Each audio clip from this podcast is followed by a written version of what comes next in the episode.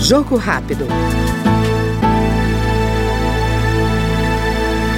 O deputado Luiz Miranda, do Republicanos do Distrito Federal, voltou a defender as reformas estruturais para o progresso do país. O parlamentar elegeu as reformas tributária e política como as primeiras a serem feitas pelo novo Congresso Nacional. O presidente sozinho não governa.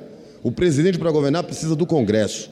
E o Congresso precisa entender qual é a voz do povo. E a voz do povo é economia sólida, crescente, recorrente e que traga dignidade e principalmente acabe com a desigualdade social que existe no nosso país, que é causada por conta do sistema tributário desigual. Um sistema tributário que um multimilionário, quando saca o dinheiro das suas empresas, não paga nenhum imposto, e o trabalhador tem na fonte ali retido todos os impostos, e quando vai no supermercado paga de novo, e muitas das vezes produtos bitributados, não pode ser um sistema justo e não podemos querer que Lula ou Bolsonaro salvem o país. Nós ouvimos no Jogo Rápido o deputado Luiz Miranda, do Republicanos do Distrito Federal.